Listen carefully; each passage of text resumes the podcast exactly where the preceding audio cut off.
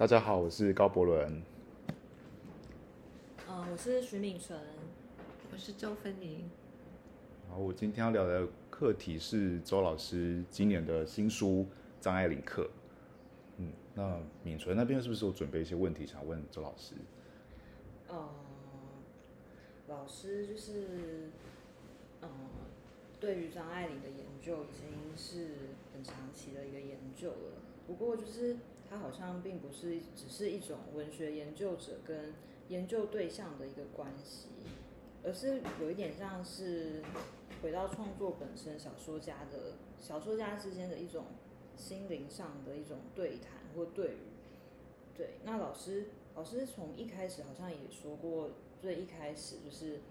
呃，也不是一开始就很迷张爱玲，而是后来慢慢的日久生情的感觉，而不是一见钟情式的感觉。那老师要不要分享，嗯，就是对于张爱玲的这个心路历程？哇，这样会不会讲太长？也也不知道，就说他的确不是一见钟情式的，而是我差不多四十岁的时候在做田野，然后其实是做各式各样的女性的田野，然后在这当中就无意中，呃，就碰到张爱玲的亲戚，然后透过他去访问访问到张张子静。还有他的表表哥、表妹这样子，呃，就已经有一个家族史出来了。所以当张爱玲过世的时候，呃，那种感觉就比较不一样吧，好像就是一个你身上已经呃熟悉的人，然后突然过世那样。哦，然后就是说，我们都会就是觉得张爱张爱玲很神秘啊，然后。呃，或者过着那种呃贵贵族的生活，那或者是很高傲的，但是就是从那个死亡那一刻里面去理解他，呃，跟我们想象其实是不一样的，哦，可能有一个非常大的一个反差，所以就加强我呃去了解他的一个欲望。那其实，在当中我自己也在写作嘛，那我觉得。他好像就是变成，诶，有一个有一个参照的对象，或是有一个学习的对象。然后我是蛮佩服他在写作上面的那个勤奋，还有规律，还有再来就是他从来没有，他从来就知道自己的定的定位在哪里，自己的位置在哪里，不会过高，也不会过低，这样子。那这样子听起来，老师是因为认识了他的家族史跟家族故事，所以才突然有一种好像是熟人的感觉。是一个，嗯，那老师是因为有读到他的什么作品，或是除了家族史这一块，还有什么是特别触动老师的吗？就是在如果是他的文字，或者是他的个性也好，还是他的一些作为。他他的一些生命历程，哪些是特别感动老师？嗯嗯，因为我跟一般人一样，就是都是从他的小说开始读，读短篇小说。那时候觉得是有距离感的，因为毕竟是一个对比较古老，他短篇小说就传奇那个部分嘛。对。那后来是呃，差不多开始教书的时候，才只去看留言。哦，留言好像比较晚。然后那时候刚好我在写散文，那我就觉得说，哎，一个四零年代的作家，他的散文写的这么好，然后文字这么好，然后而且他他在写散文的时候跟小说是不太一样的。小说他非常讲讲求，呃，这个技巧，嗯，还有技巧，呃，发挥到淋漓尽致嘛。然后他写散文就很松，感觉上，而且是非常开放他自己，他几乎就是比较没有保留了，把读者当做一个倾诉的对象。嗯，哦，他可能对其他人会有保留，但是他对读者是没有保留的。嗯，也许他一直认为读者是他的衣食父母吧。嗯，高博最近是不是有在读张爱玲的散文？对，那你就是要不要分享，就是你读她的小说跟散文的不一样的感觉？因为我对张爱玲的认识，呃，应该说也是从小说开始，那那是很久以前，就高中或大学的时候，有些课必须要读张爱玲，所以就难免就要读到，比如《金锁记》啊，或者是《清晨》啊，都会要看一下嘛。那所以我对张爱玲的印象就停留在她写小说，然后对她散文就是不太确定。就是我也不太确定我有没有认真读过张爱玲的散文，然后周老师今年的张爱玲课出来之后，我就发现周老师在书的前面就有提到张爱玲散文跟小说是不一样的。我我没记错的话，老师觉得老师对他的散文评价是比较高，所以我就很好奇，就是想说那我就认真读一下他的散文好了。我就跑去边谱，然后就买了一堆他的散文，我还跟那个西蒙普瓦一起买，因为西蒙普瓦最近有新的翻译。我想说，是不是可以读一下西蒙，然后再看张爱玲，看一下有什么不一样？后来发现他的散文跟西蒙读是有有趣的地方。你说他们之间吗？他们都在写某种女性一种我觉得很优美的部分，那是我我觉得我没有办法拥有的，或者是我觉得我没办法，我还没被开发的地方。那破华，我我一直都很喜欢读他的散文，然后在我在读破华散文的时候，我也一直感觉到，呃。好像有一个有人懂我，虽然我不我不是女生，可是我觉得有有人在他的文字里面理解了我的某些面相，那是我很喜欢普娃的原因。然后就接着张爱玲，在我就读张爱玲的时候，发现张爱玲又更接近我，在她的散文的文字，比如说我在读她的那个《金鱼录》嘛，对，《金鱼录》的时候就被她的文字吸引住。我没记错的话，她有有有一段，我不太确定是不是《金鱼录》。他有段散文在写电车，嗯。电车站的尾巴，他好像住在那附近，所以晚上就会就会在就会听到电车的声音，然后有有人就是电车长还是电车的人员就会下班，街上有人就是卖食物给他们，这种细节他写的，我这样讲起来还好，很就是没什么有趣的地方，但被他写的好好疏离，嗯。就你可以感觉到有一种张爱玲的孤独在里头。再快看那个年代是一九四几年，对，就是四零年代的文字。可同时期的作品，我不太确定我们读到这样靠近我们当代心灵的文字。嗯，而且我有时候会觉得张爱玲是不是她写错年代了？她如果是在现在这样写的话，同理她的人会很多。可是她那个时候是在战乱，在战争时期，我也许那时候的人不太知道要怎么面对她这样的孤寂。就大家都很多问题，每天都有尸体在路上。张爱玲当然在她散文也写蛮多这样的内容，可是她有有一份孤寂是靠近，我觉得是坡瓦，然后又靠近我们，就是她是在已经穿越至少一百年这样的历史，是我觉得蛮惊人的。在读她散文的时候，我觉得那是蛮冲击我的，反而真的不是在小说上。嗯嗯，因为张爱玲她的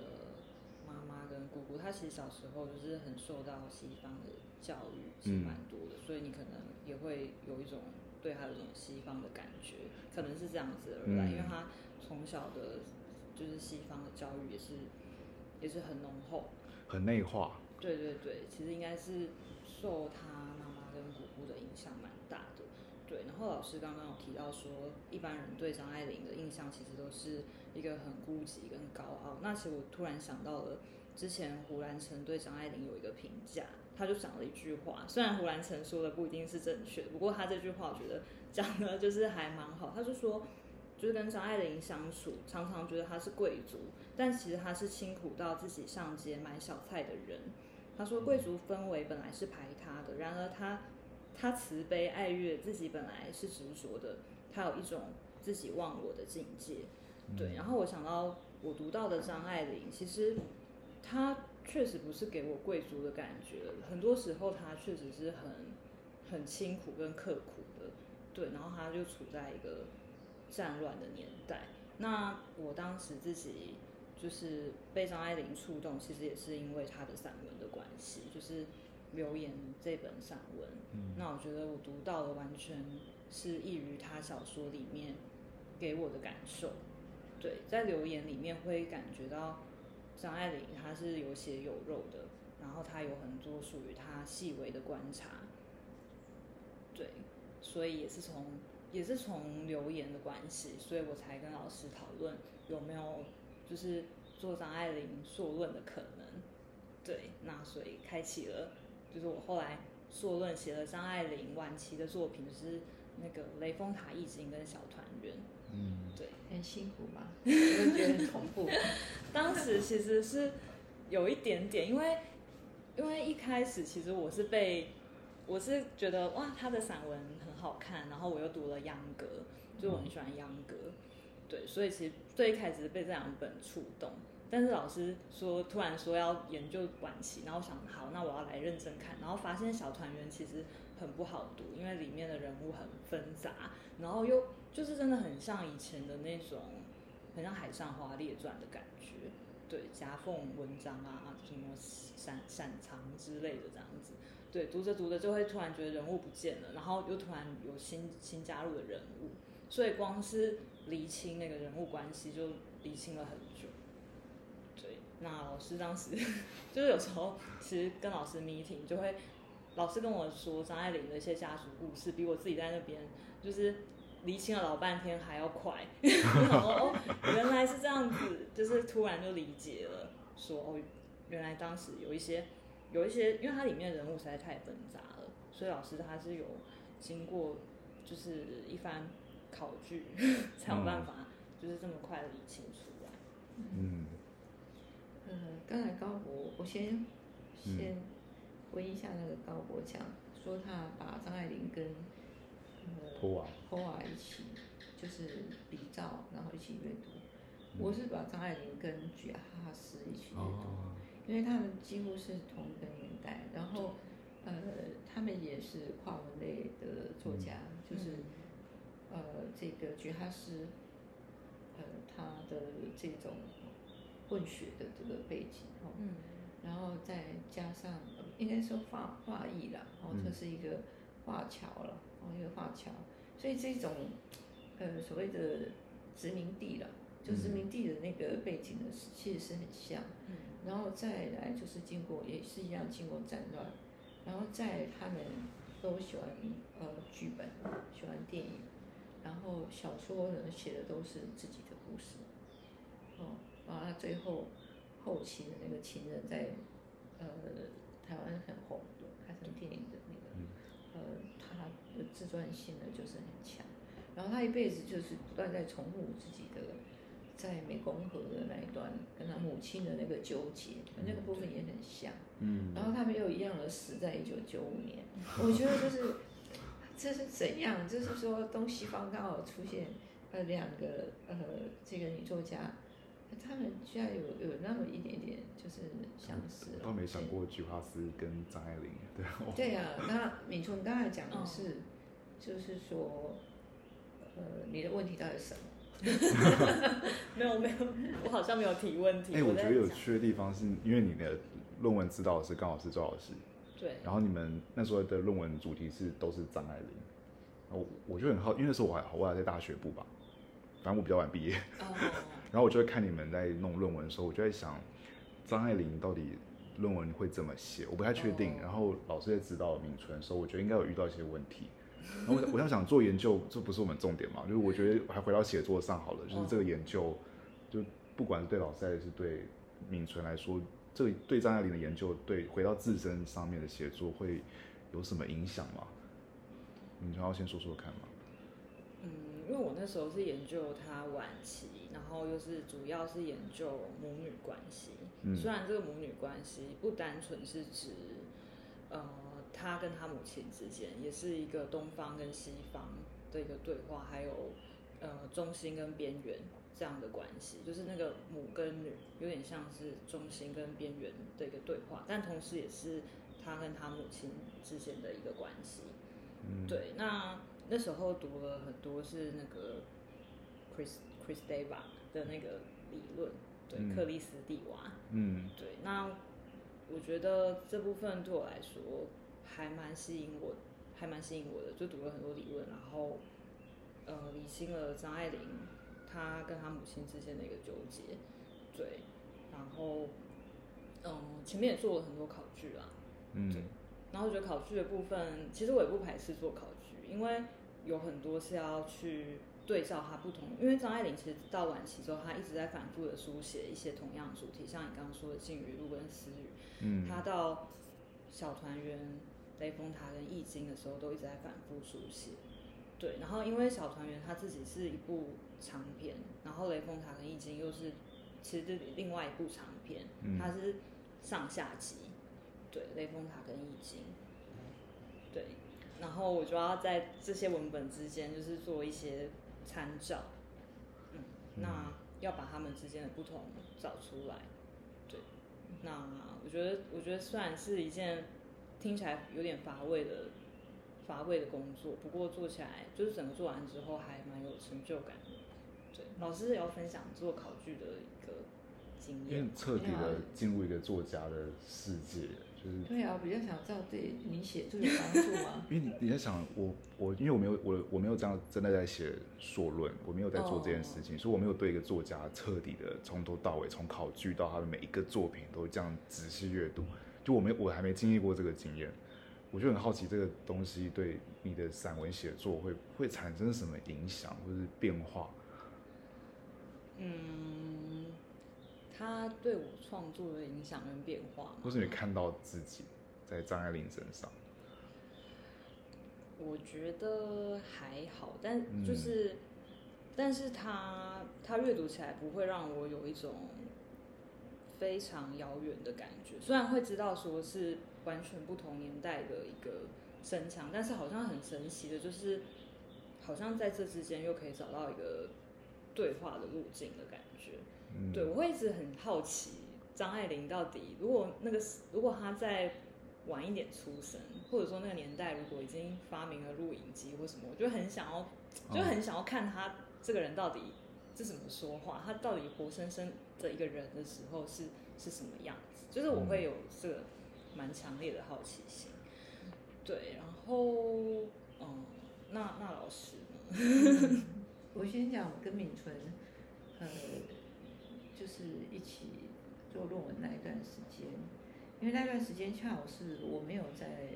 比较没有在做张爱玲研究，因为那个时候，呃，刚好就是他的出土年嘛，就是就看了蛮多的他的出土的作品。然后看他少帅的时候，我就觉得我我可以了，看不下去了，所以我可能研究到这里为止。但后来，呃，后来是后来是什么原因？呃，会再捡起来？应该也是因为敏纯他们，呃，就是要开课吧，就开了张爱玲的课嘛，哈、嗯。那敏纯有有跟我们有些地方蛮相像的，我们一样是处女座，嗯。然后很多喜喜好也很像，比方喝茶呀，嗯。然后也喜喜欢一些老东西啊，然后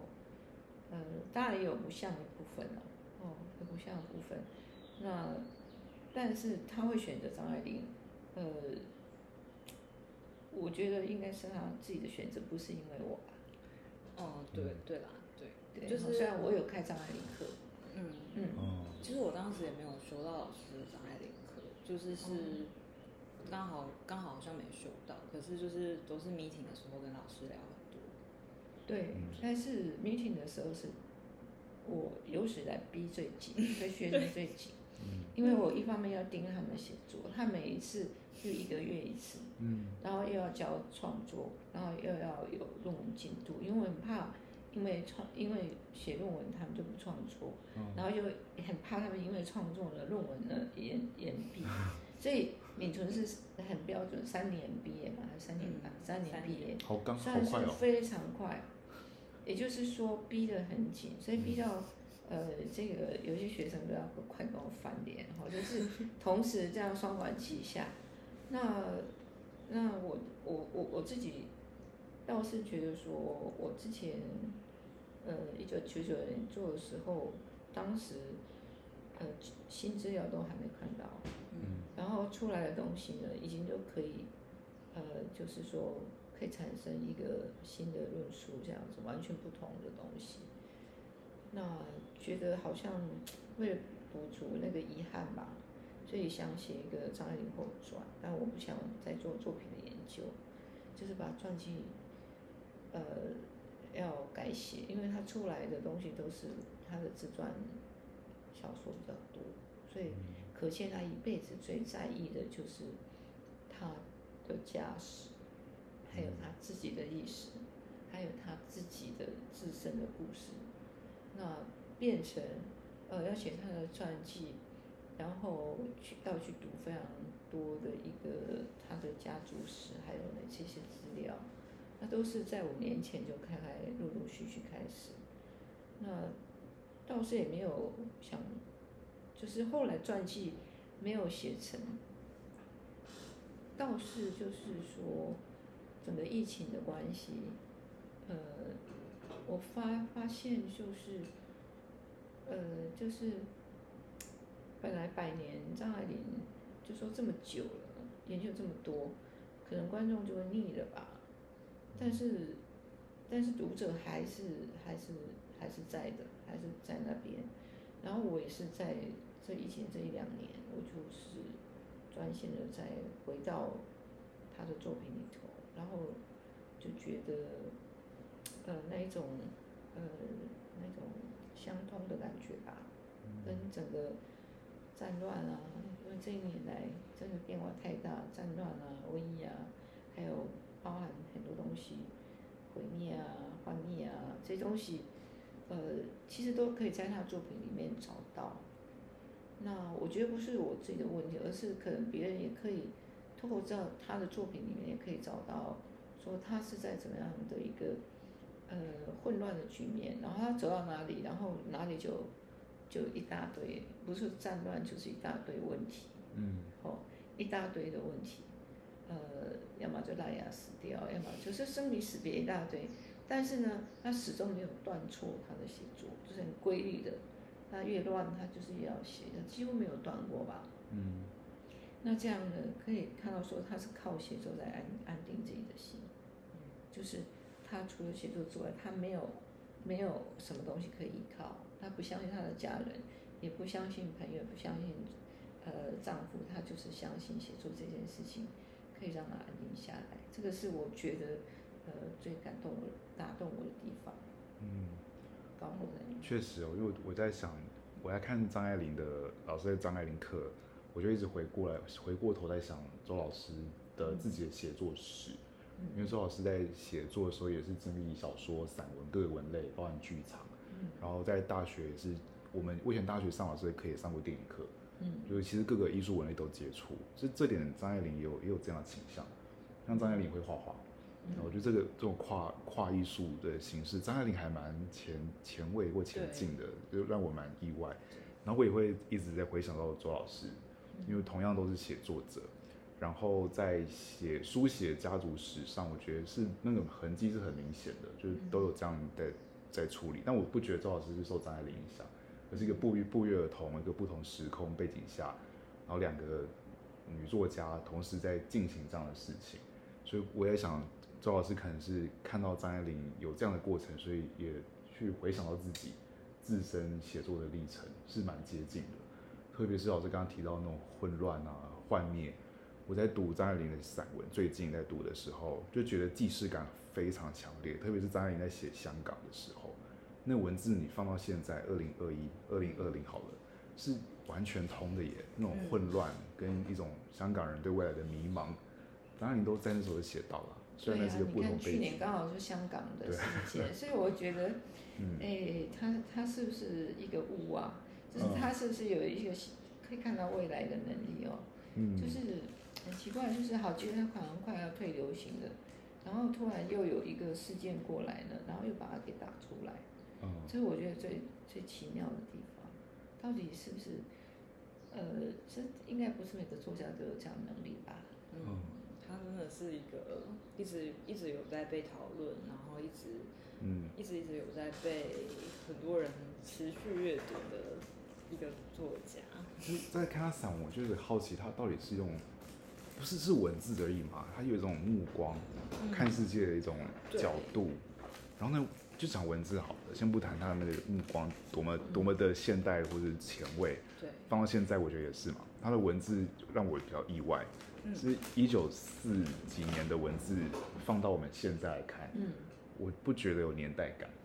嗯，就是我现在在读才，我还是很惊喜的，因为对，如果去读一九八零好，一九七零年代台湾散文，那个年代感很重，我一看就知道这是过时的。反而觉得一九八零其实发现张爱玲，她也她也没有真正在台湾，她有来过台湾嘛，有然后但是她不是真的在台湾生活或者在台湾写作，可是她的文字反而我们在读的时候，就是觉得，哎，她好像在跟我一起生活，哎，或者说她甚至比那些八零七零年代的散文家还要更靠近我们，嗯文字感非常的现代，对啊，这很奇怪哦，因为嗯。散文是一一个最容易退流行的东西。嗯。你看我年轻的时候，那时候什么梁实秋啊，或者是说朱自清啊，嗯。哦，那个是课本里面的必读的嘛。嗯。但是现在有多少人还会再去读 朱自清或者是梁实秋？然后六零年代的，然后八零年代的，我们会嗯，觉得好像有点就会过时的感觉。对啊，好，那就是如果让自己的作品可以不退流行这件事情，呃，实在是，呃，应该是写作者非常难难难难以难以跨越的吧。是个很我觉得蛮大的目标，嗯，可是他小说反而就有种成就感，呃，就就是古老的感觉会冒出来对，但是刚刚又听老师跟敏纯在讲小团圆，就比较没这问题。嗯，我自己还没读过小团圆，所以我也蛮好奇小团圆里面的内容是不是也会跟他散文一样，有种跨越时代的可读性。敏纯要说说看吗？小团圆，我觉得，因为他比较是在处理他自己，他自己的比较算是偏向真实的一些人生经验，嗯。对，所以就好像也不是时代感，或者是一一不不可以用时代感去定义它，嗯。对，而是其实一开始读还是会有一点点觉得不好进入《小团圆》这本书的内容，因为它它嗯。人物太杂，对，然后你要读读读读到大概三分之一，或者是甚至到中间的时候，你就会突然被它里面的一种被它里面的一个细细碎碎的文字的感觉吸引，对，就会觉得说，哎，虽然这么纷杂，可是它好像读到最后就突然突然在里面有开出一条 开出一条路的感觉，嗯。对，就会读读到后来就会觉得说，虽然它里面的人物很纷杂，但有一个有一个蛮迷人的声音在里面，嗯。对，可是它的复杂度，就是当时老师在帮你梳理论文的时候，你是说老师有给你一些他家族背景的关系，一些我觉得很难找到的考据，就老师只有口述给你。这样哦，我觉得很好奇一件事，就是写作者，就张爱玲作为一个写作者，她不断的去书写自自身的经验，然后他几乎我这样讲道对不对，他就几乎只只写自己熟悉的人事物。嗯嗯，，我就我我蛮好奇老师怎么看这件事。呃，最主要是他想要写一本像《红楼梦》这样的小说，嗯嗯呃，因为他到美国，怨女怨女算是是改编自《金锁记》嘛，对，嗯也是最受赞誉的一个作品，就是没有什么恶评。嗯。但是呢，在美国就一直被退稿，他一直在想原因是什么，我是不是呃这个想不到原因，所以他就去读那个《红楼梦》，实际上有一点要加强自己啦，去嗯。做研究其实是呃要加强强化自己这样子，那所以他就读得很细啊，然后呃从中呢去。他发现《红楼梦》也是一个自传小说，哦，可是他除了自传小说之外，他还有一些创作，嗯是创新的东西，有一些 fiction 的东西，所以他他的一个研究《红楼梦》后跟研究《红楼梦》之前的写法是很不一样的。雷峰塔就是一个比较呃，就是浅的小说，就是他通俗小说的那个写法。嗯那这个小团圆他是用的实验性的手法，因为里面有意识流，然后有很多的这个呃自由时间的这个跳动，那当然里面还有一些爆料的东西，然后，就是我们完全不相信说张爱玲会有那样的事情，而且这么样的赤裸，嗯哦，就说这么样的真诚。然后我觉得那个时候他写那个已经都五十几、五十五十五岁啦，嗯哦，然后他还是那么猛啊，就是在那个老兰人城，对啊，哦，就是说，哎，一个人写作那么久了，还是他在写小团圆的时候，感觉上他在创作上面还是要追求新颖，还有追求突破。那呃，这个是他为什么很执着于他的那个家世，因为他是没一世在世从来没有写完整过，也没有被接受过，所以他觉得他一定要把它写好。可是很不幸的小团圆，就是夜是被压下来，或者压了很久我们才看到。嗯啊，它是难读的，它是难读的，没有错。可是呢，它很适合就是一读再读，因为每一次读都不一样，每一次读都有不同的感受，因为它是一种什么样很奇怪的写作法。我们来说，过去人过去以前可能都没有这样的写法，它是呃像是单点，然后慢慢晕染开来嘛，嗯，然后你要从它边缘，你第一次可能读到它边边的那一些爆料的东西，好看的东西，但你慢慢慢慢慢慢阅读呢，读到那个核心的时候呢，才发现被他那个他的那个真真他的那种真诚给给给就是给吓到，或是会会被感动这样子哦，那就是呃，然后他的一种。就说他说他是一个自我解法，一种介入嘛，嗯，那所以不是一种谴责，不是一种为了写这东西是为了谴责，那不会像他以前，呃，雷峰塔的时候，他其实有一点筹划，筹划他的家族，那家族是这么样的精彩，如果就一个普普通通的作家来写呢，很可能就是写的超级好看啊，嗯。就是他有家庭的故事。真的超级好看，可是我们在不管是雷峰塔和小团圆，都看到他对他家世呢，把他写的多么风光，或写的多么样的显赫，或是多么精彩，都没有，他反而是唱唱反调，对，然后就说这些东西呢都是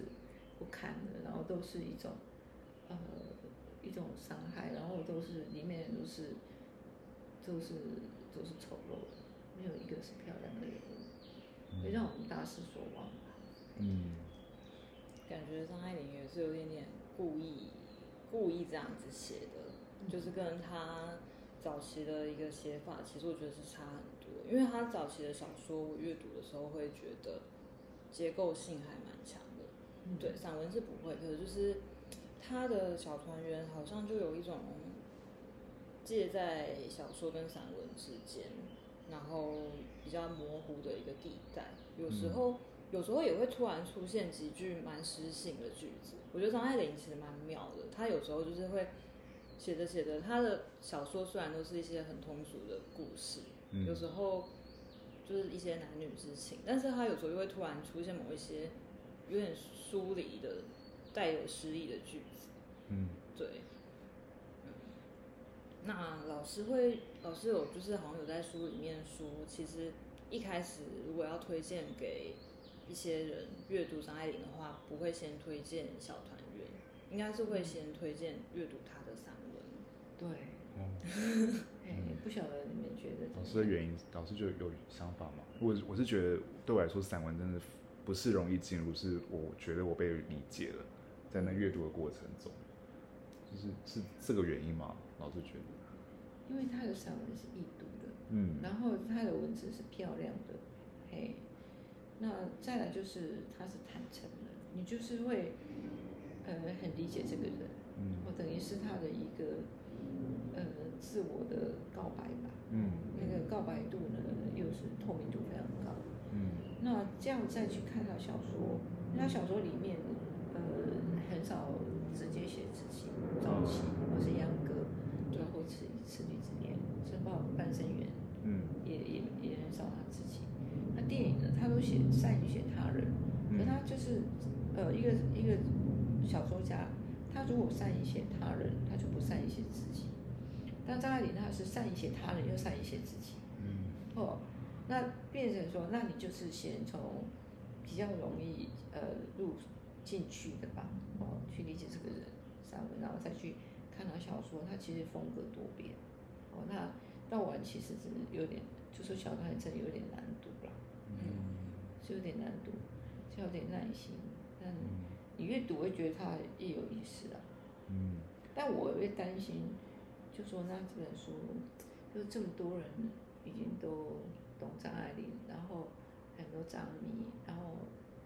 然后读者可能以前也都熟悉她了，那这样的一本书，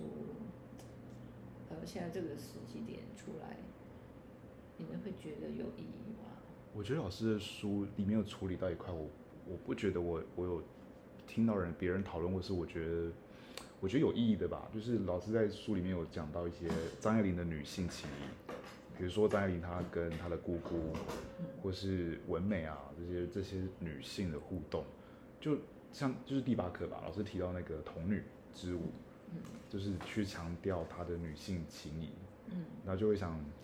我觉得这本书意义在这里吧，有一块在地方在这里，是我觉得张爱玲，嗯，蛮重要的一块。她对女性，因为她其实，在小说或者散文里面，她对女性的观察或自己，不管他者也是女性，然后到我者也是女性，都非常细腻，所以蛮好奇老师在书里面处理这一块的感受是什么？嗯，我我刚开始是不太确定，后，因为、呃没有看到《洪水少年都不见》的时候，只从他散文里面呃去描写他跟联姻那么样的好，嗯。哦，然后好到就是他可以跟胡兰成，哦，就是然后然后又看了那个呃《相见欢》，哦，《相见欢》那个时候就有点觉得怪怪的，因为这完全就是一个比较写女性之间的这样，而不是只是呃女人的故事啦。嗯哦，传早期是女人的故事，但这也是有一种女性的爱慕的东西在。但是呃，嗯我写那样的论文，我是在那个时期写学女性意识还有性别的东西，但有些人是很很很不接受这一块的。嗯我记得我碰到一个学者，他完全不能同意，他觉得张爱玲就是个异性恋者啊，他怎么可能是一个女同志啊？对啊，但是你发现说，呃，你越看到他晚期的作品，他对他的这一块呢，他写的越鲜明，而且越直接。嗯而且他其实他在小团，然后又又回到小团圆，刚刚老师说小团圆的爆料，其实就会看到张爱玲对于性是蛮抗拒的，因为他他其实蛮蛮就是嗯蛮难得，就是在小团圆里面会写到他自己的性的部分，因为通常很很几乎没有他没有这样写过，嗯。对，所以就会觉得说，嗯，对，说不定他有他有另一种倾向，嗯，他确实我我不太会在他小说或是我读过的小说跟他目前我读过的散文里面看到性的描述，嗯是真的没有。对，都我我觉得很有趣啊，因为小团里面你刚刚说他爆料了这件事情，可以再多说一点嘛？他爆那是那是什么内容？是什么东西？就是在比较多算是写他跟胡兰成之间，对，然后他就会说他觉得性的知识是很可笑的，嗯。这样，他他想到外国某一个作家曾经这样讲过，然后他自己他自己就是嗯。他自己也有这种感觉，对，然后他就是我觉得他好像是一种很痛苦的过程，而且包括小团圆还写到他去打胎，嗯。对，然后写的非常的，呃，其实蛮可怕的。他就写他打胎，然后那个婴孩在马桶里，是在马桶里吧？对不对？我印象中是这样，就是其实看到那一段时候蛮惊悚的。然后所以他，我觉得他其实对于性，对于自己生孩子这件事情，一直有一个抗拒，是来自于他跟他母亲的关系。对嗯，，怎么突然讲讲到这一块？刚刚我们在聊什么？因为我刚刚我们原本在聊什么？女，我觉得女女突然忘刚刚哦女因为我好奇性女性对女性这件事情，比较有兴趣，你可以多谈一下。嗯而且他又很，其实他很迷恋他的母亲，但嗯他到后来又非常的有点恨他的母亲吧，所以他跟他母亲之间的那种爱恨交织的关系，其实我觉得真的是影响了他一辈子哎。对，刚突然这个想法，你不觉得张爱玲好像应该也是个哲学家吗？在某一种程度上，他散文这样写下去，其实已经很多思辨在里面，而且是对自己、自己的欲望、自己的性啊，或者自己的某一些，我觉得难难以一般当时的中国女性很难去察觉的。嗯，对。她做到了耶！她不但做到，而且她去把它写出来，然后还一直影响到我们。那个前卫不就已经造就她应该要是个哲学家吗？我不知道老师怎么想。我一直觉得他很有很哲学那一面哎，嗯，对呀，只是一般人好像比较，呃，没有去谈这一块，对，不是没有感受到，而是不去谈，嗯，比较去谈他的小说技巧，对，小说技巧，嘿，好像很老觉得他，因为他小说写得好，对，然后所以就会，或是文字好，然后就会觉得，呃，会变成迷这样子，对，但我觉得他是一个。呃，就是第一个，他很他会提到呃死亡，嗯，然后他很早就体会到死亡，对，然后再来就是他会谈那个地狱，哦，就是呃中国人的地狱跟西方人的地狱，那这种东西其实都不是一个年轻女孩子会去谈的，哦，然后他去谈女女人，对，谈女人。那有一种，有一种天生的对，他就说你女性文明，他很强调，呃，将来会是会是一个女性文明的一个时代。那这个东西很很怎么讲？有一种呃，有一种具世即性嘛，哦，有一种有一种前瞻性嘛。然后他强调那个民间性，他觉得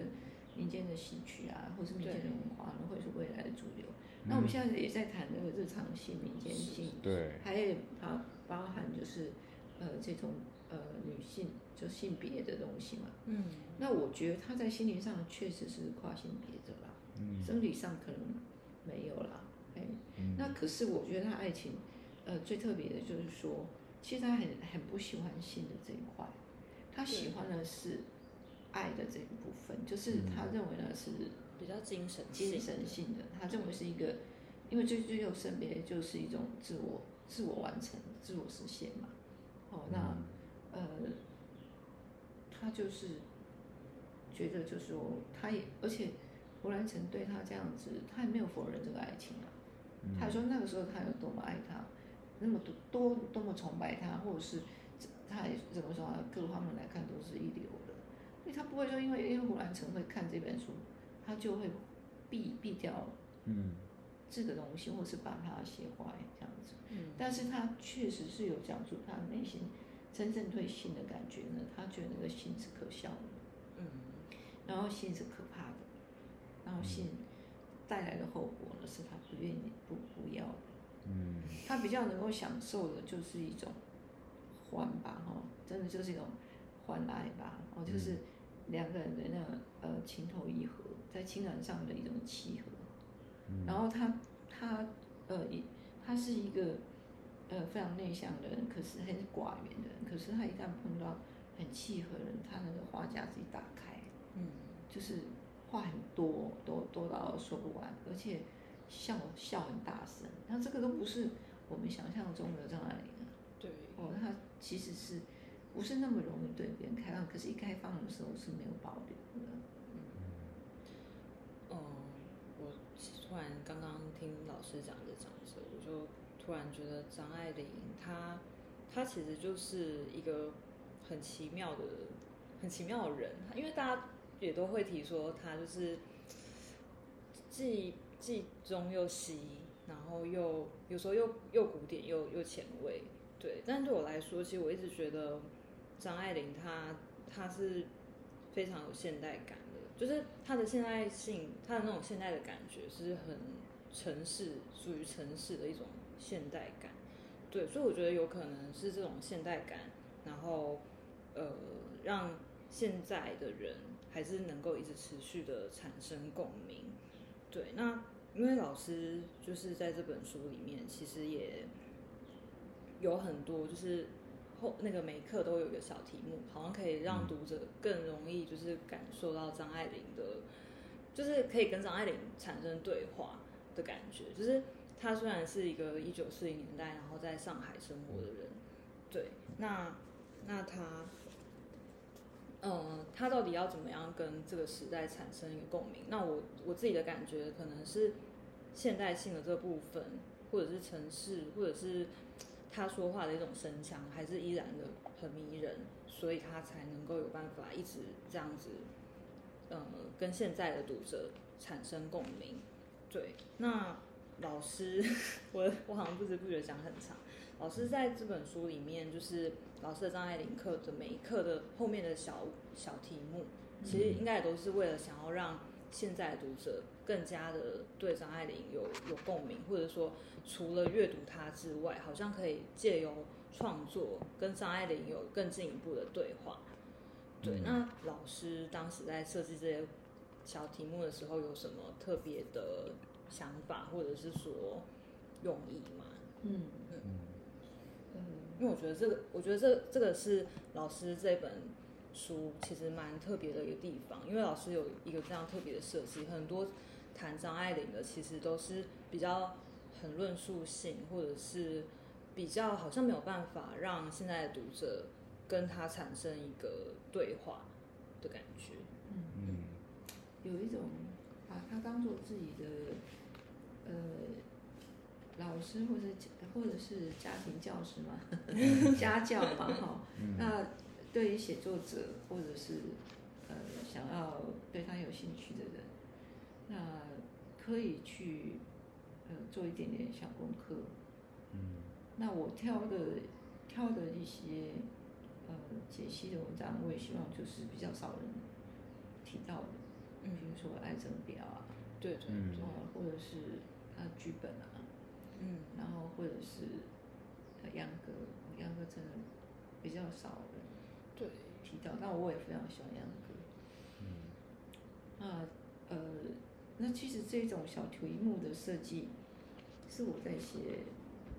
散文课、创作课的时候其实就有。对。但那个时候是很有意思的，呃，就是希望，就是我们缺少呃这种创作的这种课本，哦。那如果说，呃，要使用它的话，呃，可以自学，然后也可以老师他有一个参考，就是说可以做一些呃小作业这样子。那后来有一些读者给我反映，他们呃觉得这这样子都通常都是老师嘛，就是国中小老师，就是很奇怪的，就是说。他们会写信给我，然后去去讲到这种里面的那个设计对他的教学有什么帮助。嗯，那这是我完全没有想到的的结果。哦，就是原先我可能无意中去写了一个散文课这样东西，然后没想到说他他可以帮助到一些人。嗯，所以我就是呃延续这样，就说那如果是你呃你你在课。课堂中，你想要去教张爱玲，那是不是也可以，呃，让他们做一个分析啊，或者是呃做一个呃比较针对习作的部分，就是在看他的作品之后，可以如果不想创作，可以写一个呃研究小论文，嗯，小报告。但是如果喜欢创作人呢，其实也可以从他的短篇。或他的散文，或是他各种不不同文类的尝试呢，去尝试不同文类的创作，这样。嗯。但我不晓得读起来这样会不会很怪。所以我蛮我觉得有趣啊，因为像作业有一块，就是老师要呃在在一个课结束之后，在讨论秧歌的那一 part 结束之后，老师的作业是有一个题目是要用讽刺的技巧，因为讽刺在张爱玲的小说里面是蛮重要的一件事情。那老师就是要大家用讽刺讽刺的技巧去做讨论，运用它。嗯。可这段作业老师不是只说写个小说而已，他是说来段相声也可以。嗯。就我觉得这种尝试是是很有趣的，就对于呃教学现场来说是应该是有一定的影响力。然后例如说他老师在讲的童女之舞，因为我就对这一段非常有印象，老师的这个 part。他后面的一个作业，我觉得也很有趣哦，就是他是写要去尝试意识流的短篇写作，或是长篇剧本的故事大纲习作。这个这个作业就还蛮有趣的、啊，因为你想说，诶，童女之舞为什么会突然间跟这作业有关？可是这其实也意味着一件事情是，我们在读张爱玲的时候，或是说很多人在论张爱玲的时候，比较多是在我们如何成为张爱玲，或者是模仿张爱玲。可是这些作业，我觉得扣回到老师这本书有一个重要的题目是，呃，一个写作者他要如何去感受他呃的生活，因为重点不在我们要如何去追求或成为张爱玲，而是我们自己要如何诚实。因为跟老师其实在讲张爱玲的时候，一直有个关键词就是她的真诚。嗯嗯，其实这本书也是老师的重点，以及作业，我觉得作业想要延伸出来的东西。嗯，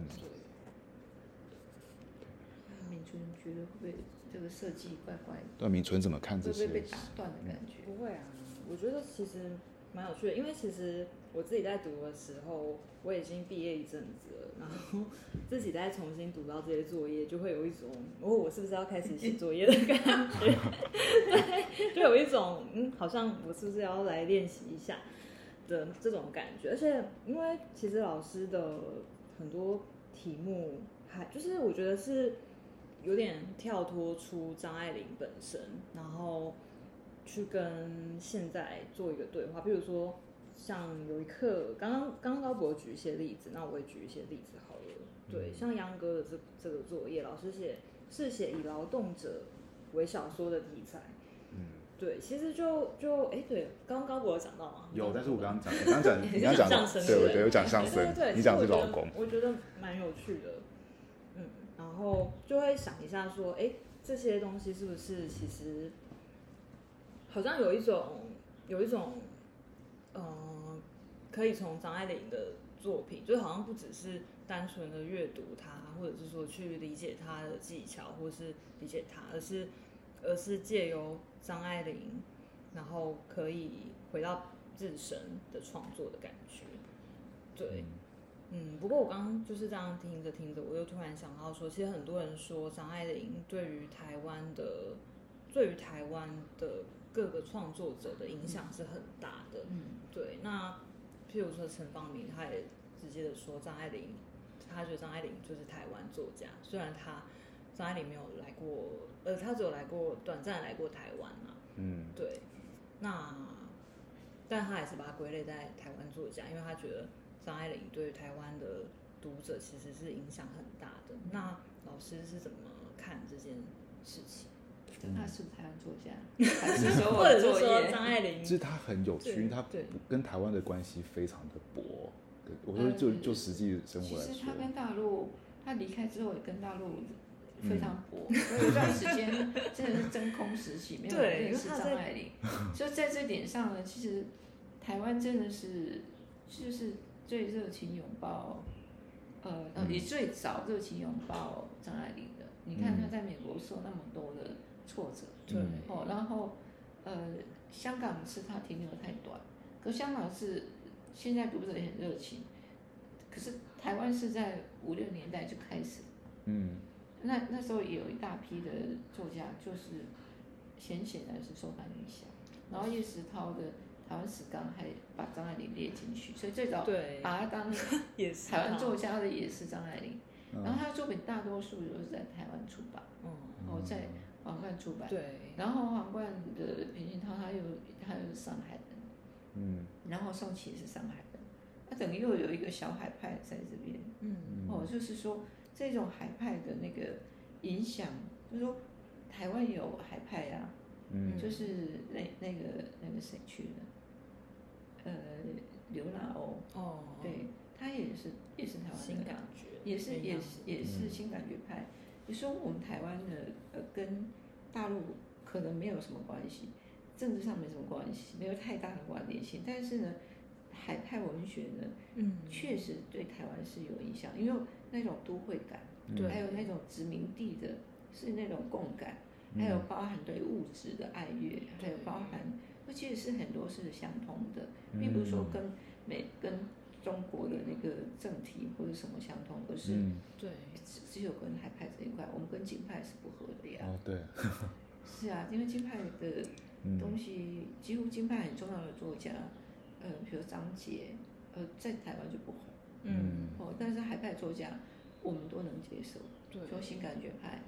那或者说是苏青，或是张爱玲，嗯，或者像苏童这些，或是毕慧玉，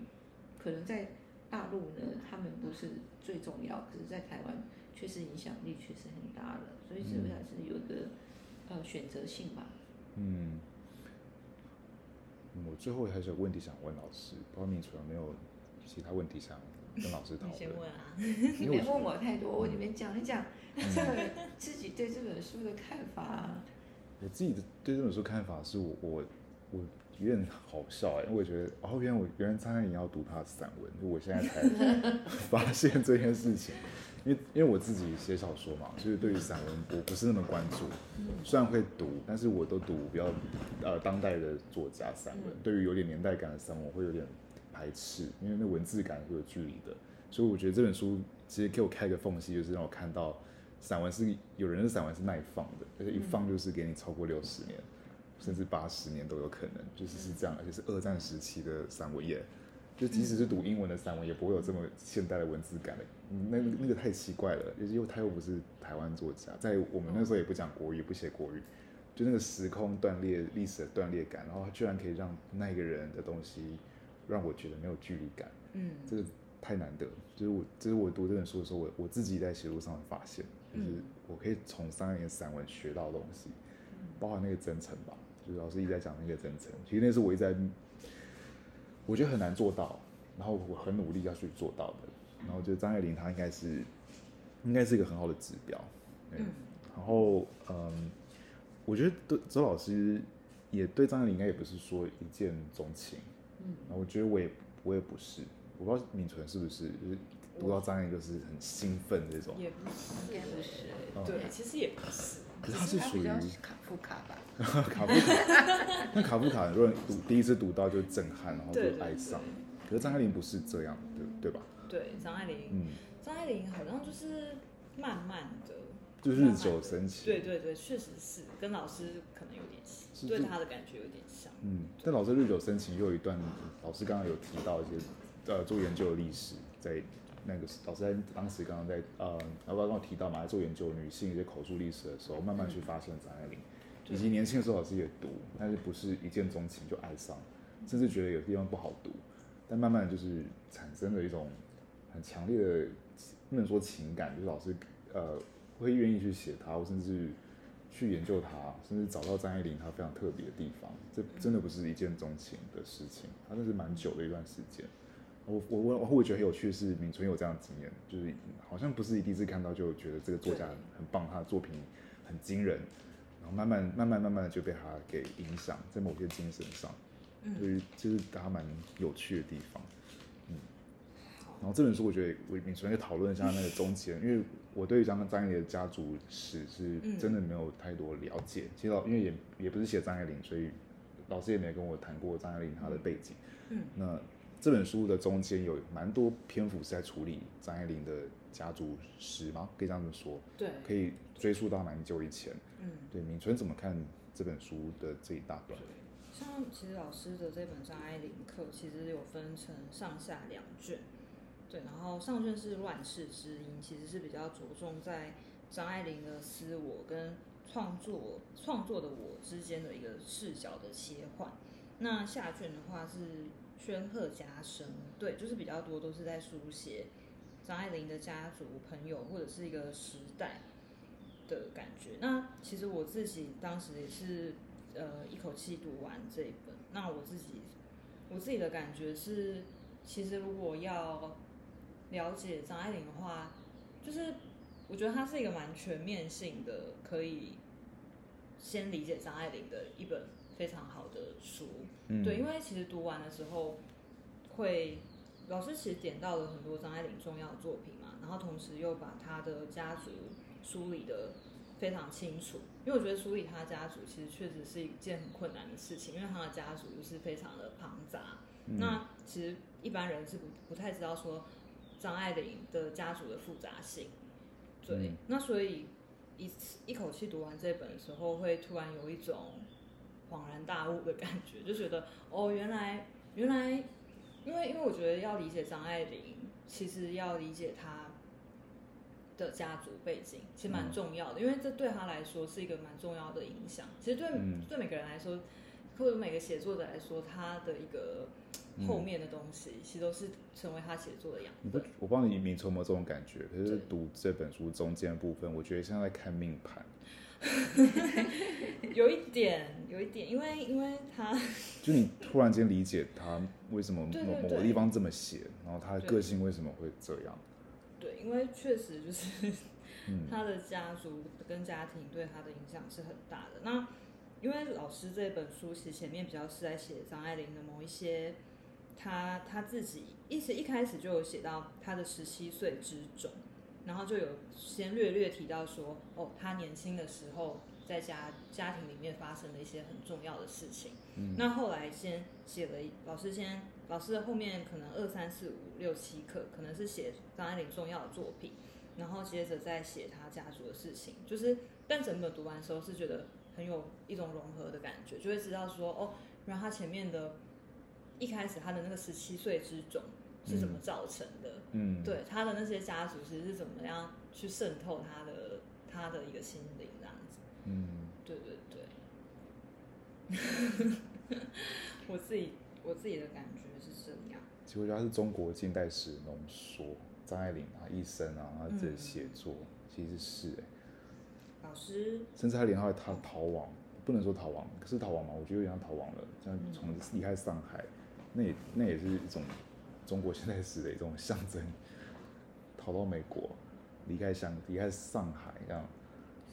嗯。是啊，我是觉得说，因为张爱玲她的有属于她自己的学习写作的方法，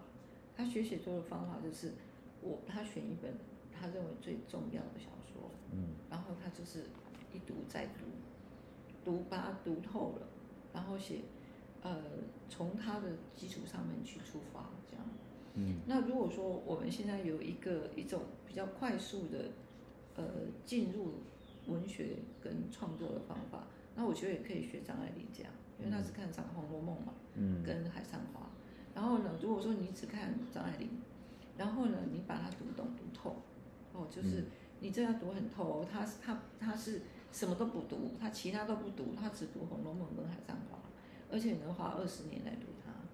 然后做研究，然后这样读完全的读透之后，他的确他的风格改变了，嗯。然后这样子，呃的一个自我求求进步的一个方法。那如果有所谓的这个张爱玲的阅读法，我觉得是，我我也是在这本书里面推荐他的一个阅读法，就是我嗯。就是读一本读一家，然后呢，我把它读透之后，我在它的基础上面去出发，可能你你可以可以高一点吧，嗯不会说呃从零开始这样子。嗯嗯，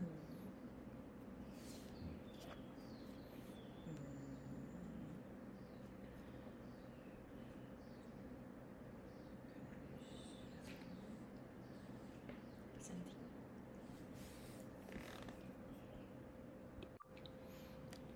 好，所以我们今天的 podcast 就来到尾声。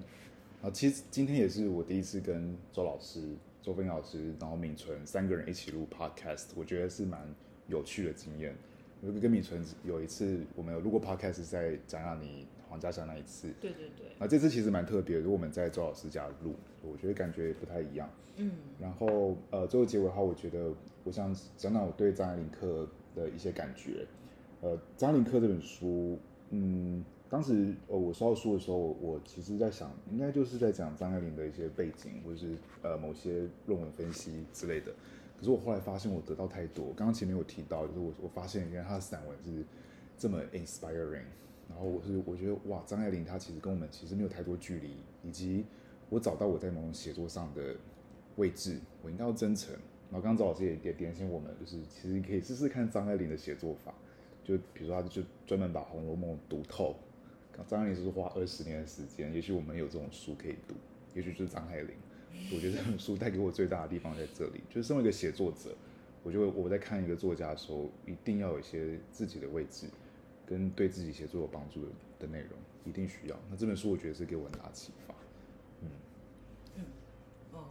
我的话就是我也有想要对这本书说的一小段话，对我觉得读这本书其实完全是可以很全面的理解到张爱玲，而且是一个有一种。有一种补铁的感觉，对，就是一个大补铁。你读完之后，就是可以对张爱玲有很多重要的事情，就是都都可以理解。嗯，那就是希望大家要读这本书，然后就是可以更认识张爱玲。嗯，好，谢谢你们，谢谢大家，谢谢大家，谢谢大家。